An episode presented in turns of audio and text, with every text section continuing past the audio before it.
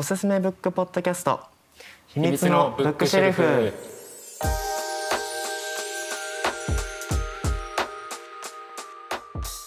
えー株式会社一新のクリエイティブディレクターの広野です。チーノアブックストア店長の佐藤です。はい。この番組はガチ本や店長のおすすめする本をラジオ形式でお届けする番組です。対談を通して店長がガチでおすすめしたい本を生の言葉と声でお届けしていきますはいということではい今回からちょっと音の感じが少し違うと思うんですがはい。ちょっとガタガタしているところがあると思うんですけれども、ね。風がちょっと強くて。ご了承ください。はい、ということで、はいじゃあ早速はい今回の一冊目いはい持ってきていただきました。はい。今回はですね、はい。そろそろお酒やめようかなと思った時に読む本を選びました。酒をやめようかなと。はい。えヒロさんお酒は飲まれますか？ー、？全然飲まない。全然飲まない最近ちょっと、最近ちょっと？ん何飲まれます？か？えっ、と焼酎とビール。わあ結構飲みますね。僕実はお酒弱くてはい。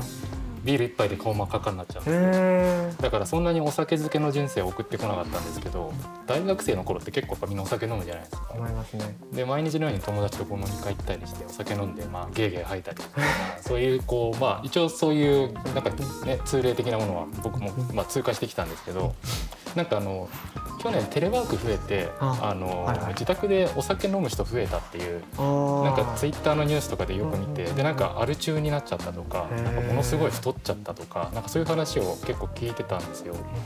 であの、まあ、そういうあの背景があったんでこれ新刊ってやった時にちょっとお店に僕前の方にちょっと積んでみたんですね。したらあのなんか埼玉県エリアかなんかでうちが一番売れてるえおー、店になったっすて営業さんがわざわざあの報告に来てくれて。えそんなでもそんなに売れてないんですよ。でも言うほど冊数としては。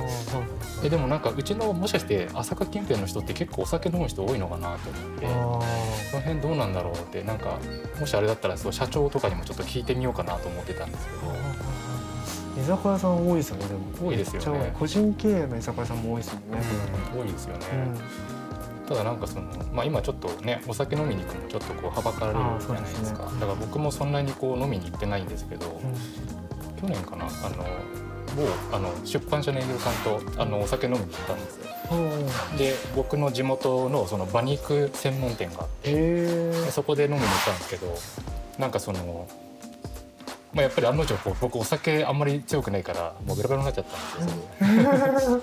でなんかもう馬肉ってあれ需要競争すごいあるじゃないですか。あはいはいはいだからなんかもう体熱くてもう僕げ汗汗が止まらなくなっちゃったんですよ。みなぎりすぎちゃって いいっすね。エネルギーエネルギーがもうね。馬馬並み。に馬並みになってしまって もうなんかハッスルしちゃって。うん。その営業さん男性だったんですけど「なんか大丈夫?」って言われて「汗すごいよ」って。言ったら「いや大丈夫です。元気な証拠なんで」へ そうそうなんか結構お酒でそういうこうなんかお酒飲むと僕ちょっとこうんうなんですかね。あの失敗するというか結構やらかしちゃう系のことが結構あったんであんま飲まないようにしてるんですけどあと僕デートでお酒絶対飲まない。ええー、そうなんですね。そうお酒レストラン行っても？レストラン行っても絶対飲まない、えお酒飲むとなんか何が何だか分かんなくなっちゃうじゃないですか。ー、まあまあまあそうですね。言いたいことも嫌がっちゃうしあー。なんかお酒の勢いに任せて何かをするのは僕嫌いなんですよ。同じだ、なんかシラフでもできるじゃんそれがだからお酒は本当に家でなんかこう暇がある時にちょっとたしなむ程あ度。あ同じだな。なんかアンコントロールになるのが嫌ですよね。嫌ですよね。自分のね意識がなんかそうなんかあった時にもうそのなんか働かないじゃないですか頭が、それも嫌だしやっぱりなんかこう喋っててもなんかこううまく言葉出てこないんですよねうん。お酒飲むと。でなんかまあ結局その大学時代なんですけどそれも。なんかデート行ってお酒飲んでなんかこう大していい感じの空気にもならず終わることもあったんでああこれお酒ダメだなみんなお酒飲んで告って付き合ってとか結構あったらしいんですけど僕はそれが全然合わなくて。ーあーでもそうだななんか確かに僕と佐藤店長は似てるところとしてはその勢いで何かするってほとんどないですよね。絶対やんないです まず一呼吸置いて本当にこれで正しいか確認してからゴーするって感じですよね。ね。だから多分もうお酒ね。ね。なんかだからお酒飲んではっちゃけるっていうのもほとんどないっすね。うん。経験として、結構だから僕もサークルでなんかやっぱり結構人数100人ぐらいいたんで結構マンモスで。うんあのお酒の席も多かったんですけど大体だから僕がなんかそういう時はなんかこうわざと自分をなんかこうそのサークルの中の例えば合宿とかの係に自分がついてそのリーダーとかに自分を置いとくと飲まなくてよくなるじゃないですか。ああまあいろいろやんなくちゃいけないことがそうあそうそう。それを言えるから。なるほど。そうそうそういうふうににしてましたね。あーそれいいですねでもね。そうそう。結局最後のあの後始末うん。とかその会場をきれいにしたりとかっていう仕事はやっぱ自分にそうやって名目として残されてるからそれを言えるから。あで僕もそれ何回か使ったことあります、うん。あのサークルの副部長だったんで、うん。あの副部長だからちょっとあのお金集めたりするとああそうですよね。なんか金勘定してるふりして酒飲まないみたいな。ちょっと飲んだふりするみたいなでね。佐藤さん全然飲まないですね」って言ったら「あやることずっとあるから終わったら飲むよ」みたいな言っといてあんま飲まないみたいな、あめっちゃ同じ。同じこと使って。るありますよね。ありますよね。そうそう。だから多分そんなにだからメインのお酒が好きって感じじゃないんでしょうね。多分そうなんでしょうね。好きな人ってずっと飲んでるじゃないですか。ずっと飲んでますよねのように。よく具合悪くならないなと思いますね。電車でワンカップ開けてるおっちゃんとかすごいなと思いますよいねますよね、うん。ああれ親鷹飲んでる感じでワンカップいってますよね、飲んでますよね、うだからなんかあのあのストロングゼロとか、ね。ね、あなんか家で飲むんじゃダメなのってうん。毎回僕思うんですけどあれはなんで電車で飲むんですかね？すごいですよね。えなんかあのマックのチーズバーガーとか、うん。ポテトを電車の中で開けられるよりは、まあまあまあ、まだ匂いがね、まだね。いいかなと思うんですけど多分あれも中毒なんでしょうね、うん。もう飲まないといられないみたいな。僕なんかあの人前で物食べるのあんま好きじゃなくて。あまあ、あの外食行ったらまあ仕方ないんですけど、うん。なんかその気を許した人じゃないとあんま物食べてるとこ見られたくない。あなんかわかんはないいですけど、はいはいはいわかります？わかりますわかります。だからかあのでもなんか一つうんなんかマナーっていうほどのこのマナーとしてあの定義づけられてはいないと思うんですけど、はい。ある種ありますよねそういう価値観というか、価値感覚。でも周りの人ねみんな分かってくれないんですよ。ねあそうなんですか？別に好きな時に好きなところで食えばいいじゃんって言われるんですけどなんかその、まあ、男女問わずなんかその人前でもさもさ物立ちながら食ってるとうんお行儀悪くないですか、あわかります。俺なんかなんだろうな。なんででしょうね。なんかわかるんだよな。なんかでもそうやって教わったわけでもないんだろうけど、ん。なんかその物をいただいている姿。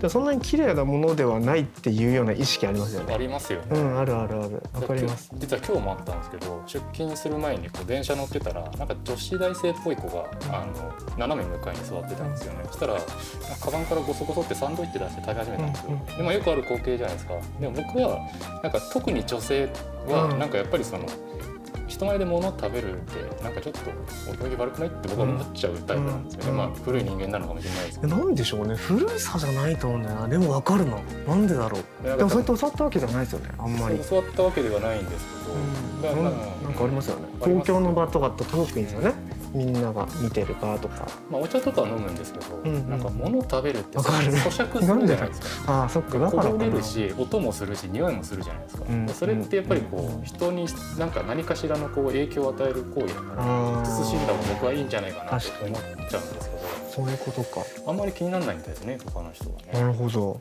お酒とか最悪で。お酒は最悪ですよね。最悪ですよね,、うんもうねいや横に座ったおっさんとかがずっと酒飲んで「あー」とか言ってるとなんか「いややめてくんない、うんうん思う。